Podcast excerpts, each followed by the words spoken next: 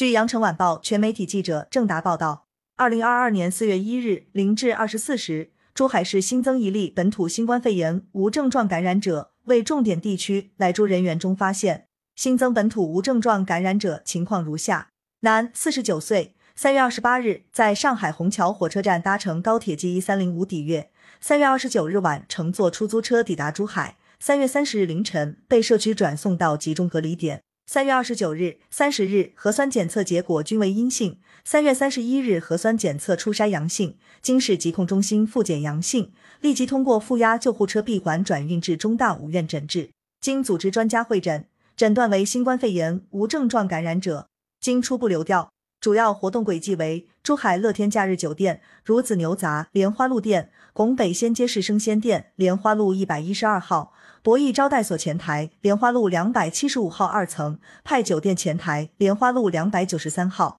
经专业流行病学调查，已对新增无症状感染者的密切接触者和次密切接触者进行了全面的排查，并按要求落实管控和健康监测措施。四月一日零至二十四时，新增五例境外输入新冠肺炎无症状感染者，均来自中国香港。以上病例入境后，按全程闭环转运至集中隔离场所集中隔离，经珠海口岸和相关医疗机构检测新冠核酸阳性，闭环转运至中大五院治疗。感谢收听羊城晚报广东头条。